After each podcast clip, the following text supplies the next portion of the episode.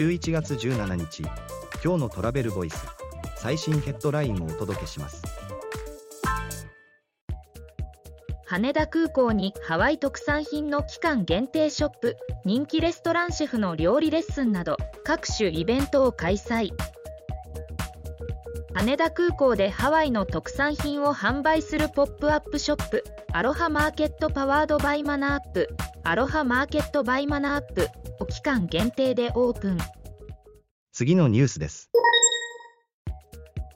大阪道頓堀スマートゴミ箱を設置自動ゴミ圧縮満杯前にリアルタイム通知機能も。JTB らが大阪道頓堀でクリーン活動を開始した。道頓堀の地域課題であるポイ捨てゴミの削減対策として ICT を活用したゴミ箱を道頓堀商店会エリア内の10カ所に設置。次のニュースです。万博開幕まで500日前チケット販売開始に合わせて大都市圏で大型イベント東京タワーの特別ライティングなど。2025年大阪・関西万博の入場チケットが2023年11月30日から開始されるの2番位東名阪で大型イベント。